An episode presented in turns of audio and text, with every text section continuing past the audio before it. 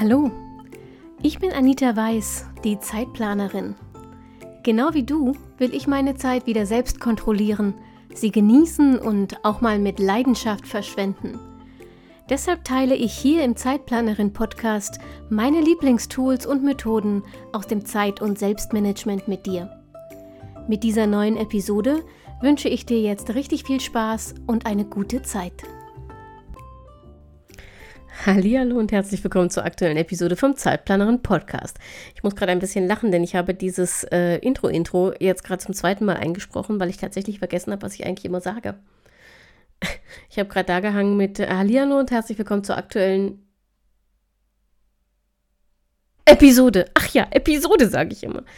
Äh, ja, und deshalb habe ich das äh, nochmal neu angefangen. Also, ähm, wir steigen wieder ein mit den, ich sag mal, normalen Episoden nach unserer kleinen Ziele-Serie zum Jahresanfang. Und heute habe ich mir gedacht, lass uns mal übers Lesen reden, denn Lesen ähm, ist, wenn es darum geht, äh, womit wir Zeit verbringen, einer der größten äh, Batzen in meinem persönlichen äh, Zeitarsenal, in meinem Zeitverbrauch. Ich habe äh, 2023, also letztes Jahr, etwas mehr als 230 Bücher gelesen. Das ist so ein ziemlicher Durchschnittswert für mich. Mm, und davon waren 229 E-Books und darunter war nur ein einziges Sachbuch. Analog habe ich immerhin drei weitere Sachbücher gelesen, aber im Vergleich zu meiner Romanlektüre ist das halt immer noch sehr, sehr, sehr wenig. Und das liegt zum einen daran, dass ich aus diversen Gründen an Sachbüchern besser dranbleibe, wenn ich sie analog lese. Ich lese aber halt oft zwischendurch, so den ganzen Tag über, wenn ich halt kurz fünf Minuten warten muss oder so. Und da habe ich nur die Lese-App auf meinem Handy dabei, aber kein analoges Buch. Und abends habe ich dann oft kein, keine Lust mehr auf Sachbücher. Und zum anderen liegt es aber auch daran, dass ich ähm, einfach wahnsinnig lange brauche, um ein Sachbuch zu lesen. Ich schaffe so, wenn ähm, ein, ein normal starker Roman im Moment relativ viel Fantasy ähm, und, und äh, Romance, ähm, auch so Suspense-Romance und sowas, also so, so eine Mischung aus Krimi und Liebesroman, Thriller und Liebesroman. Mm, da schaffe ich an einem Wochenende ein Buch am Tag. Überhaupt kein Thema. Bei einem Sachbuch bin ich schon froh, wenn ich nicht länger als einen Monat brauche. Ich glaube, das habe ich selten geschafft bisher. Ähm, das liegt zum einen oder vor allem daran, dass ich in der Mitte von Sachbüchern oft das Gefühl habe, ich habe die Essenz des Buchs verstanden und dann kostet es mich einfach wahnsinnig viel Energie, das Ding dann trotzdem zu Ende zu lesen. Und oft ist es ja wirklich so, dass da nicht mehr so viel Neues kommt, was man nicht in der ersten Hälfte schon gelesen hätte. Ja, naja, also um das zu ändern und 2024 mehr Sachbücher zu äh, lesen, in Anführungsstrichen, habe ich ähm, vor drei Wochen ein bisschen Geld in die Hand genommen. Und wofür verrate ich dir ganz am Ende dieser Episode. Also nicht vorscrollen, sondern ähm, einfach dranbleiben. Und dann, ähm, ja, verrate ich es dir. Bis dahin äh, ganz kurz, ein paar Sachbücher habe ich ja, wie gesagt, letztes Jahr dann doch gelesen. Ähm, äh, vor allem Anfang des Jahres äh, die ADHS-Recherche losging und ich mich da möglicherweise ein klitzekleines bisschen reingesteigert habe in einen äh, Recherche-Hyperfokus. Ähm, und deshalb will ich dir ganz kurz die Bücher vorstellen, die Sachbücher vorstellen, die ich zu Ende gelesen habe. Es ist sehr ADHS-lastig. Also, wenn dich das nicht interessiert, ist das vielleicht nicht unbedingt deine Episode, wobei ich am Ende noch zwei Buchtipps habe, die nichts mit ADHS zu tun haben. Aber ja, entscheide selbst, ob du jetzt weiterhörst. Was ich zu Ende gelesen habe, sind folgende Bücher. Erstens ADHS bei Erwachsenen von Svenja Holt, das war ein E-Book. Dann Kirmes im Kopf von Angelina Berger, das war analog. ADHS, erfolgreiche Strategien für Erwachsene und Kinder von Astrid Neulobkowitsch. Uh, diesen Namen habe ich noch nie ohne Versprecher ausgesprochen. Auch analog.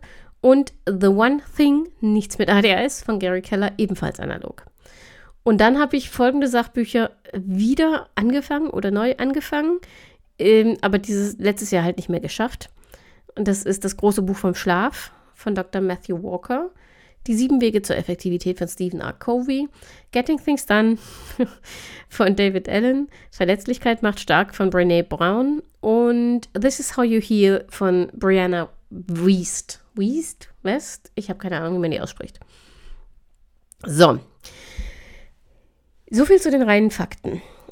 Kommen wir zu der wichtigen Frage der heutigen Episode. Welche Bücher lohnen sich denn nun? Lass uns mal kurz darüber reden, worum es in den einzelnen Büchern genau ging und ob ich sie dir empfehlen würde.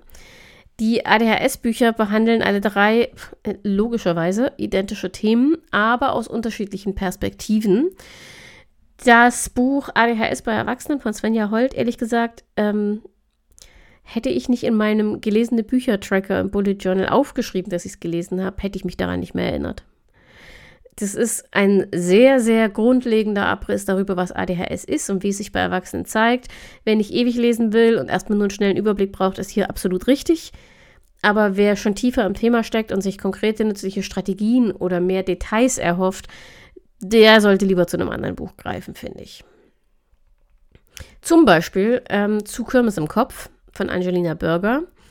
Auch hier erfährst du, was ADHS ist, wie es sich äußert und so weiter, in welchen Symptome es haben kann und ähm, was da im Kopf passiert. Aber das Buch geht auf einer persönlichen Ebene viel tiefer rein. Es ist viel persönlicher. Und es geht halt vor allem um ADHS bei Frauen, was tatsächlich ein Unterschied ist im Vergleich zu ADHS bei Männern. Das kannst du, wenn dich das interessiert, in einer, äh, in einer Podcast-Folge nachhören, die wir hier als Interview gemacht haben, ADHS bei Frauen. Da reden wir eine, über eine Stunde in aller Ausführlichkeit über die Unterschiede. Aber auch Kirmes im Kopf konzentriert sich auf Frauen. Die Autorin ist selbst betroffen. Sie ist selbst spät diagnostiziert, also erst mit, ich glaube, 29, wenn ich mich richtig erinnere. Also spät, in Anführungsstrichen. Aber eben nicht als Kind. Und sie schildert ähm, die Symptome der ADS und die Schwierigkeiten, die das mitbringt und ähm, wie man damit umgeht an Beispielen aus ihrem eigenen Alltag. Und ich habe beim Lesen tatsächlich oft genickt. Ich habe auch ein paar Mal geweint. Und ich habe mich sehr oft ertappt, aber eben auch gesehen gefühlt. Es ist ein, ein sehr warmes Aufklärungsbuch, das ich wirklich empfehlen kann. Das Einzige, was mir persönlich nicht so gefallen hat, ist die meinem Empfinden nach leicht feministisch angehauchte Gesellschaftskritik am Ende, das hätte ich einfach nicht gebraucht. Da steht nichts Falsches drin, überhaupt nicht. Das sind alles Wahrheiten. Ich hätte es schlichtweg nicht gebraucht.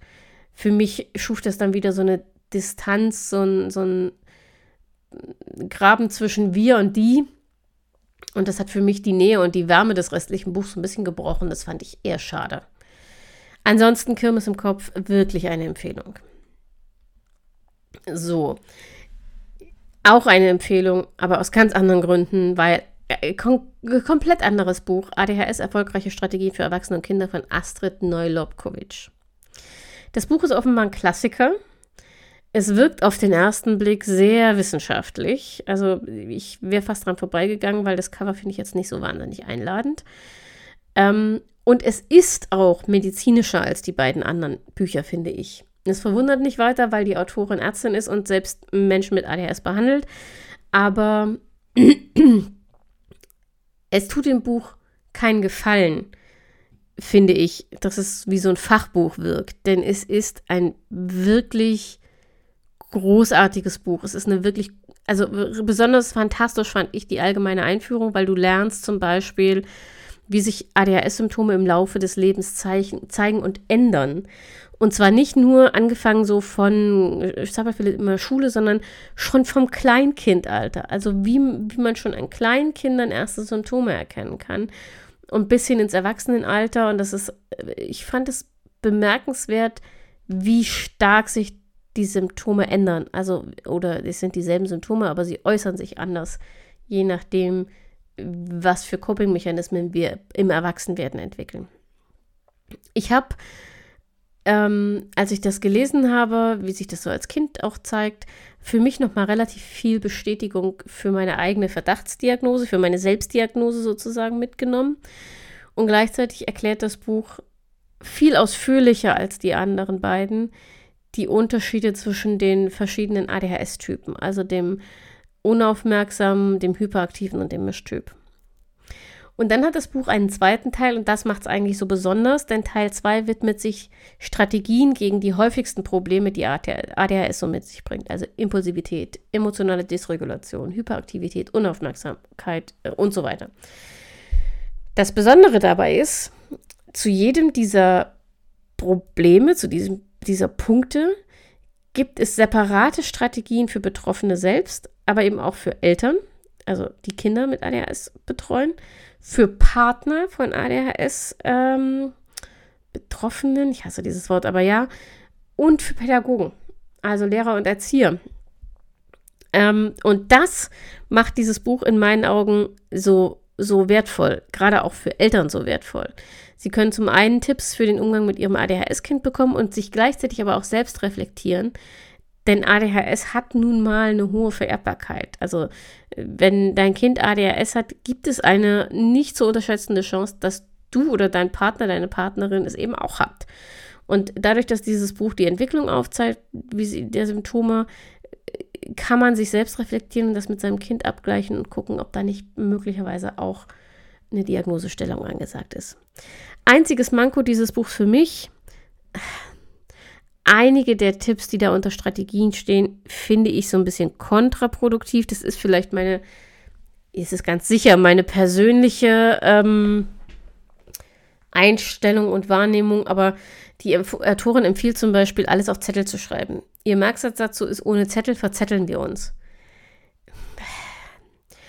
ich gehe mit, wenn damit gemeint ist, dass man alles immer und sofort aufschreiben soll. Das wisst ihr das habe ich ja nun äh, in hinlänglicher, epischer Breite hier ausgewalzt.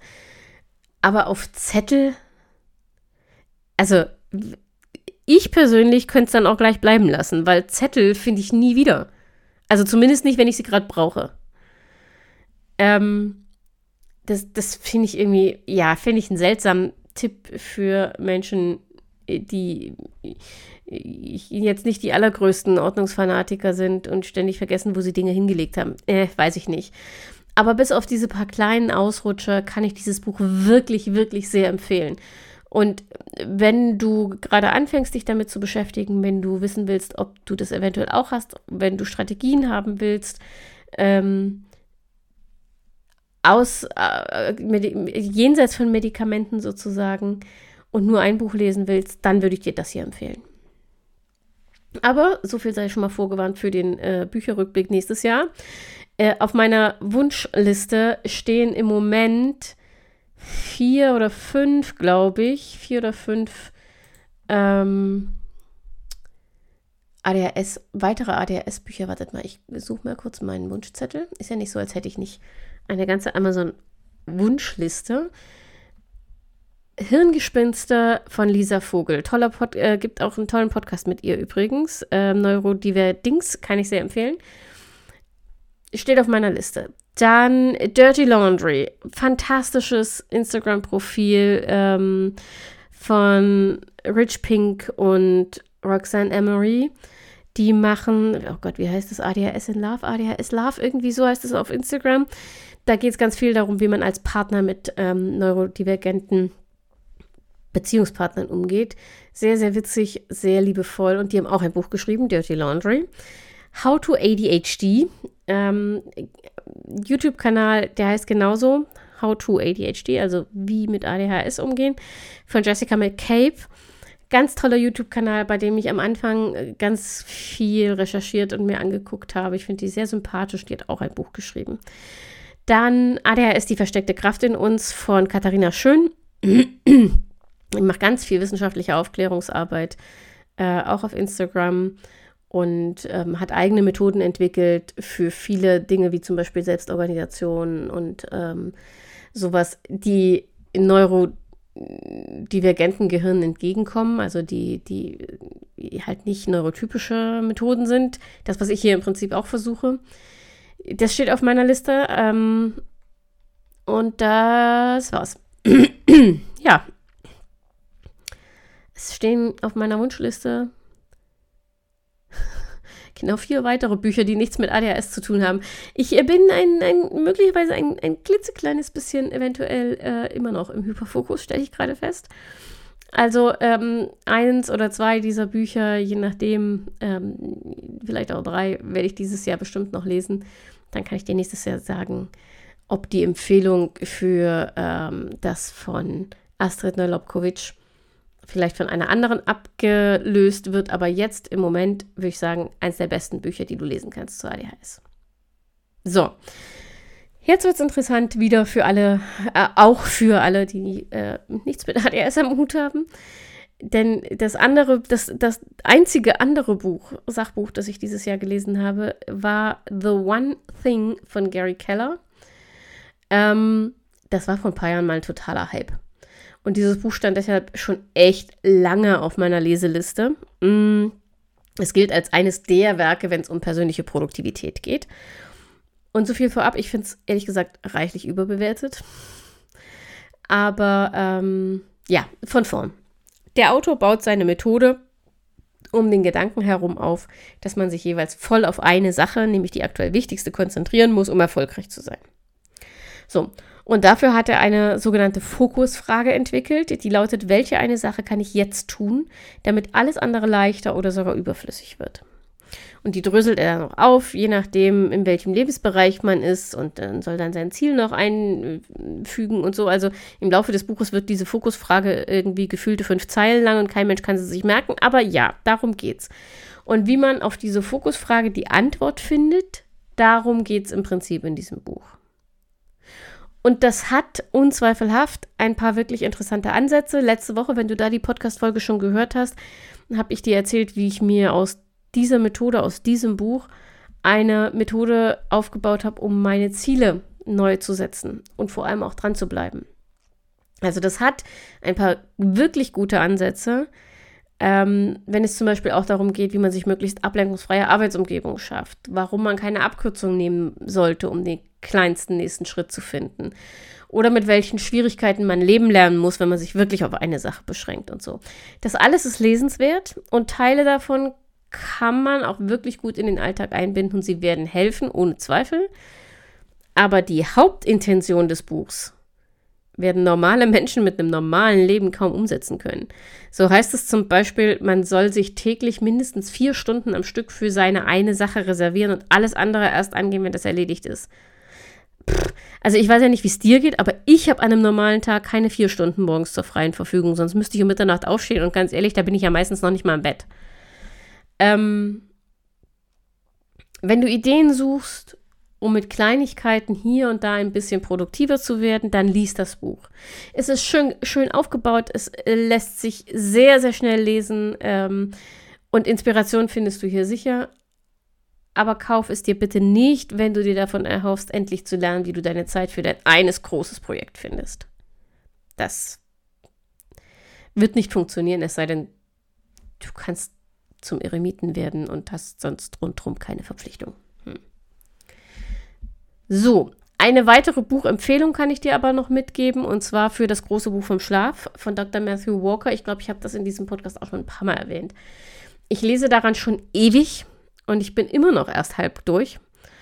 Aber das ist tatsächlich eins der wenigen Bücher, die ich nicht aus Langeweile so langsam lese, sondern weil ich hier oft Pause machen muss, weil das Buch eine unglaublich hohe Informationsdichte hat. Und das muss man alles erstmal verarbeiten. Und ich habe es jetzt ähm, ein zweites Mal auch wieder zurückgeblättert und nochmal Sachen nachgelesen, weil ich das Gefühl habe, da ist ganz viel, ganz viel Wissen drin, das für mich wichtig ist, das ich aber wieder vergessen habe. Das, ähm, wie soll ich sagen, das macht mich ganz nervös. Irgendwie ich, kann ich nicht weiterlesen, weil ich das Gefühl habe, ich habe das, was ich schon gelesen habe, schon wieder. Ach, macht das irgendwie Sinn in deinem Kopf? In meinem Kopf war das völlig logisch. Wenn ich es laut ausspreche, klingt es total bescheuert. Aber ja. Ähm, das Buch erklärt, wie Schlaf funktioniert. Und zwar aus sehr vielen unterschiedlichen Perspektiven. Also, warum die Uhrzeit, zu der wir schlafen gehen, genauso wichtig ist wie die Länge des Schlafs. Woran du erkennst, ob du genug und gut genug schläfst. Was im Körper passiert, wenn das nicht der Fall ist. Warum Schlafentzug wie Drogen oder Alkohol wirkt. Was Schlaf mit Alzheimer, Herzinfarkt und Diabetes zu tun hat. Ähm, ich sage ja, extrem hohe Informationsdichte. Wenn dich interessiert, wie unterschiedliche Tiere schlafen, findest du auch dazu hier ähm, eine Info. Ähm, dabei ist das aber so gut und so spannend geschrieben, dass man tatsächlich sehr leicht dran bleibt. bis man dann an den Punkt kommt, wo man das Gefühl hat, okay, man braucht eine Pause, um das alles irgendwie zu verarbeiten und sich auch zu merken. Mal sehen, wann ich endlich durch bin. Ich hoffe dieses Jahr. Und ähm, dann werde ich dazu im Newsletter mh, hm, wahrscheinlich mal eine größere Geschichte machen zum Thema, was hat Schlaf mit deinem Zeitmanagement und mit deiner Selbstorganisation und so zu tun. Aber das wird noch ein paar Monate dauern, was bedeutet, du hast jede Menge Möglichkeiten, dich noch zum Newsletter anzumelden und das Magazin damit zu abonnieren. Das kostet dich kein Geld, es kostet dich deine E-Mail-Adresse, denn es ist ein PDF-Magazin. Ohne E-Mail-Adresse kann es dir nicht schicken. Ähm, wenn dich das interessiert, zeitplanerin.de slash newsletter oder du schaust in die Shownotes, da ist es auch nochmal verlinkt, dann kannst du dich da gerne zu anmelden und dann bekommst du als erster mit, wenn ich zum Thema Schlaf einen Beitrag mache. Genau. So, bis dahin schulde ich dir jetzt aber noch die Aufklärung zu meiner Ankündigung vom Anfang. Ich habe ja gesagt, dass ich 2024 mehr Sachbücher äh, konsumieren will und deshalb ein bisschen Geld in die Hand genommen habe. Und zwar für Blinkist. Und nein, die wissen nichts von diesem Text. Die sponsern hier auch nichts. Das ist alles unbezahlte Werbung oder vielmehr selbstbezahlte Werbung. ähm, und ich sage auch bewusst Sachbücher konsumieren und nicht Sachbücher lesen. Denn Blinkist ist eine App, die Sachbücher in sogenannten Blinks zusammenfasst. Also die Blinks dauern so zwischen 15 und 30 Minuten und du bekommst die wichtigsten Erkenntnisse eines Buches. Du kannst es dir vorlesen lassen oder du kannst es selbst lesen. Und ich habe zum Jahresende ein Sonderangebot gefunden und habe deshalb gedacht, ja, okay, für ein Jahr Premium 32 Euro, das kann man sich mal angucken. Ähm, das ist normalerweise deutlich teurer. Also schau einfach mal auf deren Website ähm, hin und wieder haben die auch unterjährig, glaube ich, so Special-Angebote. Vielleicht findest du ja ähm, im Laufe des Jahres noch ein Angebot und kannst da zuschlagen, wenn dich das auch interessiert. Und ich habe mit diesem Premium-Abo ähm, kann ich alle so viele Plinks, Plinks, mh, so viele Blinks hören und speichern, wie ich will. Und ich habe auch Zugriff auf neue Formate. Die machen zum Beispiel gerade ähm, Zusammenfassung von bestimmten Podcasts und sowas. Den zeitkleineren Podcast gibt es da übrigens noch nicht. Warum eigentlich nicht? Hm. Naja, also ich habe das jedenfalls in den letzten Wochen mit ein paar Büchern getestet. Ein paar in Anführungsstrichen. Ähm, ich glaube, ich bin jetzt irgendwie bei 20. Aber am Anfang habe ich es mit ein paar Büchern getestet, die ich kenne, weil ich erstmal wissen wollte, sind das, macht das überhaupt, also macht das Sinn, ja? Sind das wirklich sinnvolle Zusammenfassungen? Mhm. Und ich hab, war wirklich positiv überrascht. Die Blinks ersetzen natürlich nicht das Buch. Aber wenn du wissen willst, zum Beispiel, ob ein Sachbuch sich für dich überhaupt lohnt, dann ist Blinkist ein guter Anfang. Und genauso, wenn du zum Beispiel ein Thema gar nicht tief recherchieren willst, aber einen kurzen Überblick brauchst. Ähm, oder wenn du ein Buch vor Ewigkeiten gelesen hast und das Wissen nur wieder auffrischen willst. Oder auch wenn du sagst, naja, ich habe jetzt ein bestimmtes Thema, so habe ich das zum Beispiel in den letzten Wochen gemacht. Ähm, mich hat ähm, Paarpsychologie, Beziehungspsychologie interessiert und ich hätte, wollte gerne unterschiedliche Perspektiven darauf haben. Also habe ich mir ganz unterschiedliche Bücher zu dem Thema zusammengestellt, zu so einer Liste und habe die nacheinander gehört. Also du hast dann die Quintessenz und die Perspektive verschiedener Autoren auf dein Thema. Für solche Geschichten finde ich Blink jetzt wirklich brillant. Und ja, die Bücher, die ich ähm, mir habe äh, zusammenfassen lassen, also die ich mir angehört habe, die sie zusammengefasst haben, unter anderem zum Beispiel die Bullet Journal Methode von Ryder Carroll oder auch äh, die sieben Wege zur Effektivität von Covey oder eben auch, äh, wie ich die Dinge geregelt kriege von David Allen. Ich fand die Blinks wirklich gut. Ja, die gehen Details verloren, die in den Büchern stehen, ohne Zweifel. Aber um einen Einstieg zu finden, um ins Tun zu kommen, kann ich das sehr, sehr, sehr empfehlen. So, damit Werbung Ende, wie gesagt, unbezahlt und so. Aber ich bin da wirklich gerade sehr fasziniert und die, äh, während ich bisher beim Putzen immer Podcasts gehört habe, höre ich jetzt immer abwechselnd Podcast oder ein äh, Blink. Ja. So. Das war's. Das war mein Sachbücherrückblick für 2023. Ich bin gespannt, wie ich das 2024 mache, denn die Blinks werde ich euch nicht alle vorstellen können. Jetzt schon nicht. Aber äh, ihr werdet es erfahren, wenn ihr lange genug dabei bleibt, nämlich die nächsten mindestens zwölf Monate. Ich ähm, freue mich von euch zu hören, von dir zu hören. Wenn du magst, kannst du dich gerne per E-Mail melden, info.zeitplanerin.de, gerne auch mit Themenvorschlägen übrigens oder mit konkreten Fragen, weil es ist, finde ich, tatsächlich mal wieder Zeit für eine FAQ-Folge. Also wenn du irgendetwas Konkretes zum Zeit- und Selbstmanagement oder zum Bullet Journal wissen willst, dann schick mir eine E-Mail. Du kriegst von mir eine persönliche Antwort, aber ähm, ich veröffentliche Frage und Antwort, anonymisiert natürlich, dann auch in einer der nächsten FAQ-Folgen. Und ansonsten würde ich sagen, wir hören uns nächste Woche wieder. Wenn du magst, kann ich mal in meine Planung lunzen und dir verraten, worum es nächste Woche geht. Was machen wir denn nächste Woche?